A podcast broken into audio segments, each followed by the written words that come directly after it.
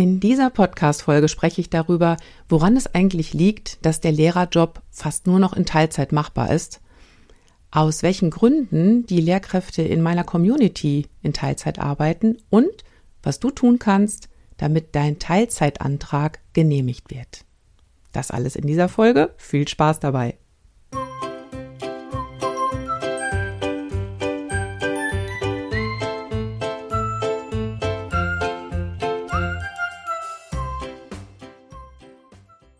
Willkommen zu einer neuen Folge von Die kleine Pause, dem Podcast für mehr Wohlbefinden in deinem Schulalltag. Mein Name ist Martina Schmidt und ich bin nach 25 Jahren als Lehrerin heute selbstständig als Coach für Burnout-Prävention. Und ich möchte dich mit diesem Podcast und mit meiner Arbeit natürlich dabei unterstützen, den Druck aus deinem Schulalltag herauszunehmen. Wenn du darüber nachdenkst, mit mir zusammenzuarbeiten, dann bleib gerne dran bis zum Ende dieser Folge. Da erzähle ich dir nämlich, wie das funktionieren könnte.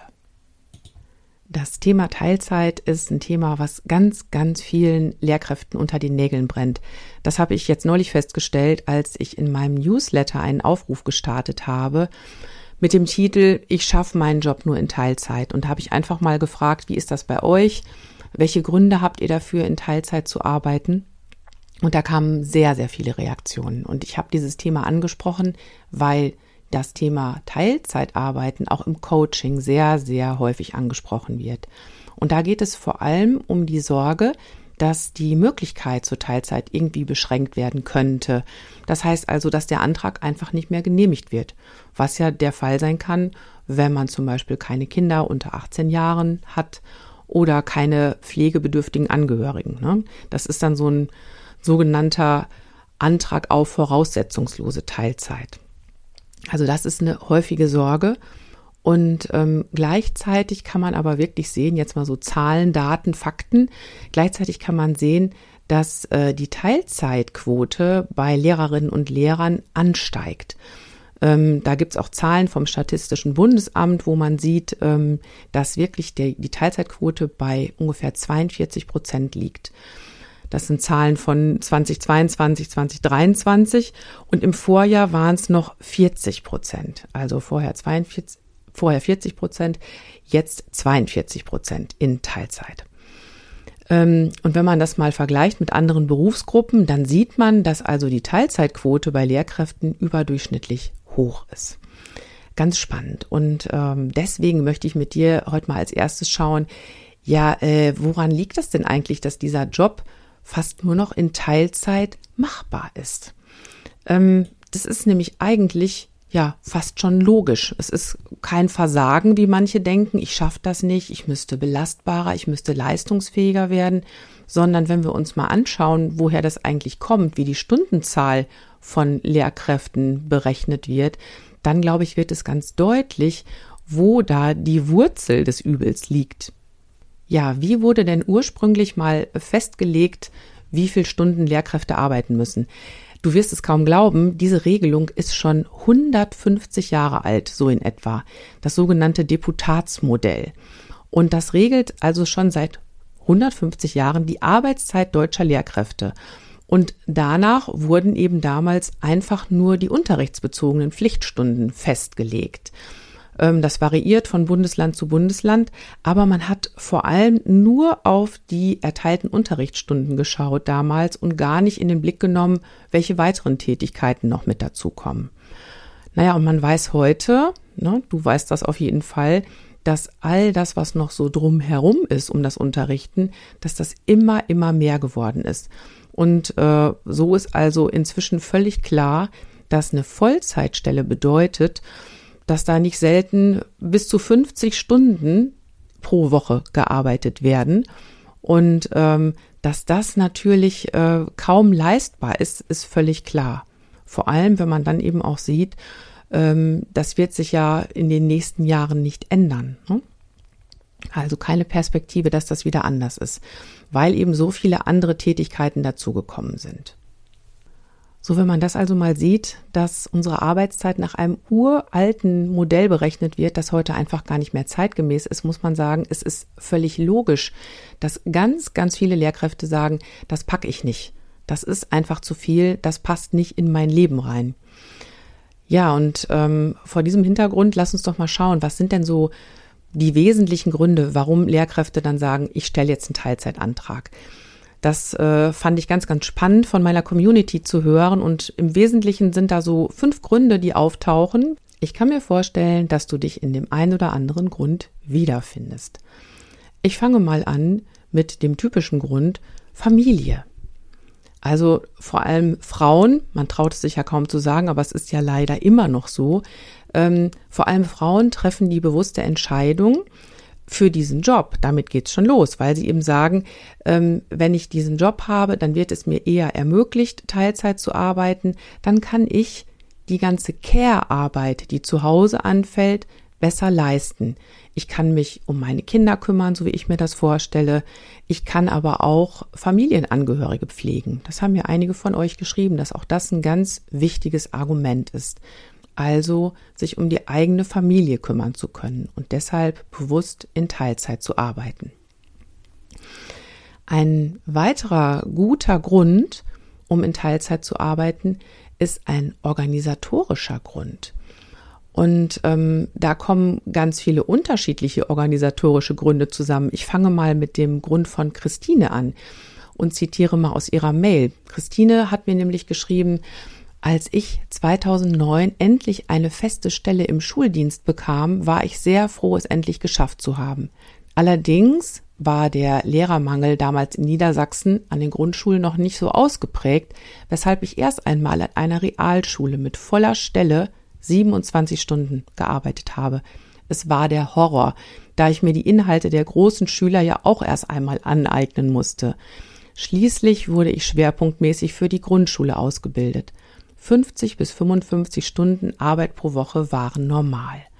Das also ein Auszug aus der Mail von Christine. Und übrigens, ich habe natürlich die Einverständniserklärung von allen, aus deren Mails ich jetzt zitiere. Also mach dir keine Sorgen, falls du mir mal schreibst. Ich frage immer, ob ich dich zitieren darf. Ja, also dieser Grund, ich arbeite mich in, in Fächer neu ein, ich brauche dafür Zeit. Ne? Das haben ganz, ganz viele als Grund, um in Teilzeit zu arbeiten, um das überhaupt hinzubekommen. Eigentlich ja ein Witz, ne? Du verzichtest freiwillig auf Geld, um dann deinen Job möglichst gut machen zu können. Also, so gesehen kann man wirklich mal äh, drüber nachdenken, wie sinnvoll dieses Deputatsmodell eigentlich noch ist. Also organisatorisch Einarbeitung in Fächer ist da ein wesentlicher Punkt. Organisatorisch kann aber auch bedeuten, dass ich mir genau anschaue, okay, wenn ich so und so viele Stunden unterrichte, was bedeutet das denn dann für meinen Stundenplan? Wie viele Tage pro Woche muss ich dann arbeiten? Oder aber auch, bekomme ich dann eine Klassenleitung? Möchte ich das? Mm, und wenn ich eine Klassenleitung habe, da entscheiden sich manche dann auch ganz bewusst, ich möchte gerne genau so viele Stunden dann haben, dass ich bestimmte Unterrichtsfächer in meiner eigenen Klasse abdecken kann. Das sind vielleicht die Fächer, die du studiert hast, deine Lieblingsfächer, was weiß ich. Ähm, und ich möchte dann aber Fachunterricht in anderen Klassen vermeiden, also dieses Klassenhopping. Deshalb entscheide ich mich ganz bewusst für eine bestimmte Anzahl von Stunden. Auch das wieder, ja, ich möchte meinen Job so machen, dass ich es möglichst gut hinbekomme und verzichte dafür freiwillig auf Geld. Der vierte Grund, warum viele Lehrerinnen und Lehrer einen Teilzeitantrag stellen, das sind die Ansprüche an die Qualität der eigenen Arbeit. Und ähm, dafür muss man noch nicht mal besonders perfektionistisch sein. Ähm, es geht ja auch darum, dass ich von mir vielleicht irgendwann rausgefunden habe, ja, ich brauche Zeit, um mich auf Menschen einzustellen. Ich möchte mir ähm, Zeit nehmen für die Kinder, für die Jugendlichen, mit denen ich da arbeite. Und ähm, das ist manchmal nicht nur ein zeitlicher Faktor, sondern auch ein mentaler Faktor. Ich weiß, das zieht Energie, wenn ich bestimmte Gespräche führe. Ich möchte mich darauf vorbereiten. Ich möchte mich davon hinterher erholen, gegebenenfalls. Ne? Also Ansprüche an die Qualität der eigenen Arbeit kann einmal auf dieser Ebene sein, kann aber auch bedeuten, ich habe Spaß daran, kreative Unterrichtsideen zu entwickeln und dafür brauche ich Zeit. Ne? Die nehme ich mir. Oder aber ähm, ich nehme mir Zeit für Fortbildungen. Ich möchte gern up-to-date sein.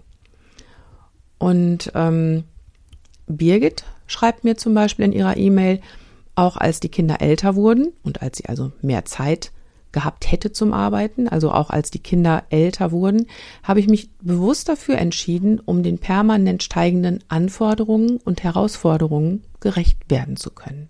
Und ich glaube, das spiegelt das ganz gut wider, diesen Grund, ich habe Ansprüche an die Qualität meiner Arbeit.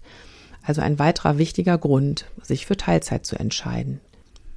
Und dann natürlich, last but not least, der wichtige Grund, Gesundheit ganz, ganz viele, auch viele meiner Coaches entscheiden sich bewusst dafür, Teilzeit zu arbeiten, um die eigene Gesundheit zu erhalten. Und äh, gerade mit zunehmendem Alter ähm, sagen ganz viele, ich finde den Schultag viel, viel anstrengender, zum Beispiel die Lärmbelastung. Ne? Oder aber viele sagen auch, ich möchte gern in dem Job bleiben, gar keine Frage, ähm, ich habe vielleicht einen Burnout erlebt ähm, oder mir geht es ansonsten gesundheitlich nicht gut, ich habe Rückenprobleme. Ähm, ich schaffe den Job einfach nur in Teilzeit. Und da schreibt mir eine andere Hörerin, insgesamt ist es bei mir überwiegend so, dass ich durch die Kombination von Medikamenten mit der Teilzeitarbeit bisher mein Leben trotz und mit meiner psychischen Erkrankung überwiegend meistern kann. Das heißt also, sie ist gut eingestellt, ähm, sie arbeitet in Teilzeit und dann bekommt sie das hin mit ihrem Job. Aber auch nur dann. Also es kann eine ganz bewusste Entscheidung sein.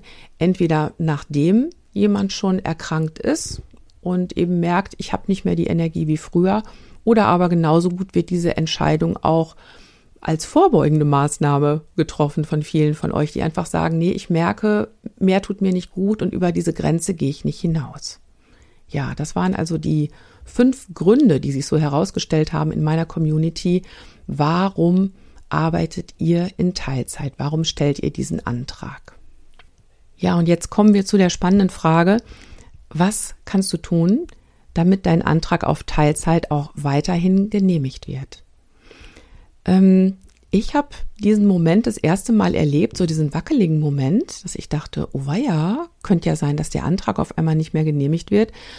Ähm, das war, als unsere beiden Söhne 18 Jahre alt waren, über 18 Jahre alt waren und ich habe einen Teilzeitantrag gestellt und dachte, ja, der geht so durch, wie immer. Und ähm, ja, dann sagte meine Schulleiterin aber nach ein paar Tagen zu mir, du, die Bezirksregierung hat sich gemeldet, die wollen noch mal ein Gespräch mit dir haben wegen deinem Teilzeitantrag.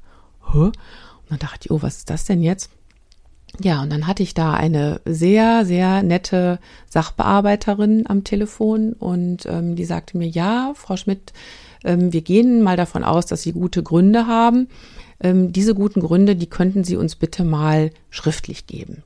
Und das war dann alles entspannt, weil ich hatte ja leider ähm, meine Burnout-Diagnose und genau das habe ich da dann eben auch beschrieben und dass ich weiterhin in Teilzeit arbeiten möchte, damit ich das schaffe, damit ich gesund bleibe. Und das wird dann auch genehmigt, alles gut. Aber ähm, die Frage natürlich, hm, wenn ich diese Diagnose nicht gehabt hätte. Ja, du hast ja wahrscheinlich auch schon mitbekommen, dass es äh, die Empfehlung der Kultusministerkonferenz gibt, Teilzeit zu beschränken.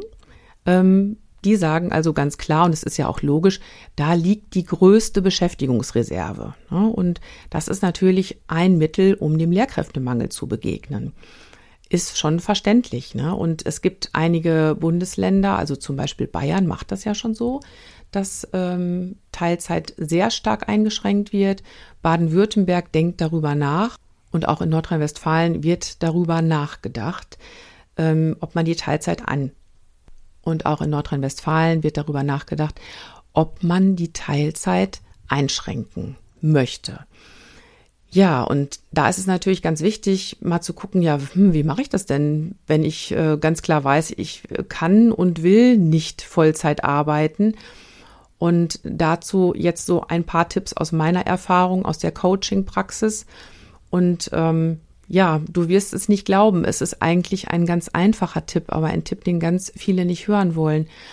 Es ist total wichtig, dass wenn du krank bist, ne, und ich meine jetzt wirklich so dieses, dieses krank, wo du dich zur Schule schleppst und sagst, oh ja, also meine Ärztin, mein Arzt hat eigentlich gesagt, ich soll zu Hause bleiben, aber das geht ja nicht. Also wenn du krank bist, dann lass dich krank schreiben. Und fehl auch wirklich in der Schule. Und ich weiß, das ist eigentlich das Allerschwerste, weil, na klar, es ist kaum jemand da, der dich vertreten kann. Und ne, wie läuft dann der Tag? Alles völlig klar. Aber was ich immer wieder höre von Menschen, die dann einen Teilzeitantrag stellen möchten, weil sie sagen, ich möchte mir meine Arbeitsfähigkeit erhalten, da wird dann in die Personalakte geguckt und dann heißt es, ja, aber bisher hat's doch prima geklappt, du warst doch immer da. Also, ne, wo ist denn jetzt auf einmal dieses, ähm, das ist mir zu anstrengend, das schaffe ich sonst nicht, ne, wenn ich Vollzeit arbeite. Es ist wichtig, eine Erfassung der Fehlzeiten in der Personalakte zu haben und eine gut dokumentierte Krankheitsgeschichte. So ist das. Und ähm, da fängt es an, dass du ganz klar deine Grenzen ziehst und auch sagst, das muss ich auch für mich machen. Natürlich einmal auch einfach ganz schlichtweg, um gesund zu werden. Ne? Wenn du krank bist, klar, solltest du nicht in die Schule gehen und äh, versuchen, da niemanden anzustecken. Aber eben auch, um langfristig zu sehen, wenn ich dann irgendwann sage, ich möchte weiterhin meinen Teilzeitantrag stellen, dann ist sowas Banales wie, öfter mal gefehlt haben und auf dieser Grundlage zu sagen, na ja, da sieht man es halt, ne, wenn es zu viel wird, dann werde ich krank. Das ist schon mal ein ganz, ganz wichtiger Tipp. Ähm, bezüglich Teilzeitantrag genehmigen lassen, möchte ich dir auch sehr ans Herz legen, dass du dich beraten lässt. Von deiner Gewerkschaft, Personalrat, auch vom Lehrerrat kannst du dich beraten lassen. Und im Zweifelsfall auch von der Behindertenvertretung, wenn da irgendwelche Krankheiten bei dir noch mit im Spiel sind. Also die alle können da sehr gut unterstützend wirken, wenn du einen Teilzeitantrag stellst und die Sorge hast, hm, der könnte eventuell nicht genehmigt werden. Das so meine Tipps dazu, was kannst du tun, damit dein Antrag auf Teilzeit auch weiterhin genehmigt wird, wenn es sich um voraussetzungslose Teilzeit handelt, weil da könnte es ja tatsächlich ein bisschen schwierig werden in der nächsten Zeit. So, dann fasse ich nochmal für dich zusammen, worüber ich in dieser Folge gesprochen habe. Es ging darum, woran das liegt, dass der Lehrerjob fast nur noch in Teilzeit machbar ist, dieses uralte Deputatsmodell, 150 Jahre alt. Ähm, dann habe ich dir fünf wesentliche Gründe erzählt, aus welchen die Lehrkräfte meiner Community in Teilzeit arbeiten und dir da mal so ein paar Einblicke gegeben. Und ich habe dir ein paar Tipps gegeben, was du tun kannst, damit dein Teilzeitantrag auch in Zukunft genehmigt wird, wenn du das gern möchtest. Ja, und wenn dir die Tipps in meinem Podcast gefallen und du merkst, ich komme aber alleine irgendwie nicht weiter, dann können wir uns gerne zu einem Kennenlerngespräch treffen. Und das ist ganz einfach. In den Show Notes findest du einen Link zu meinem Kalender und dazu öffnest du einfach die Podcast-App, mit der du das jetzt gerade hörst. Da findest du dann einen klickbaren Link und kannst dir einen Wunschtermin aussuchen. Du beantwortest ein paar Fragen, damit ich mich vorbereiten kann und dann treffen wir uns per Zoom und sprechen und lernen uns kennen. Und dann schauen wir mal, ob und wie wir zusammenarbeiten können. Ja, würde mich freuen, dich da zu sehen. Und ich freue mich natürlich auch, wenn du die Tipps aus diesem Podcast nimmst und sie weitergibst an Kolleginnen und Kollegen, für die das auch interessant sein könnte. Ich wünsche dir alles Gute und denk immer dran, Schultern runter, lächeln, atmen. Deine Martina.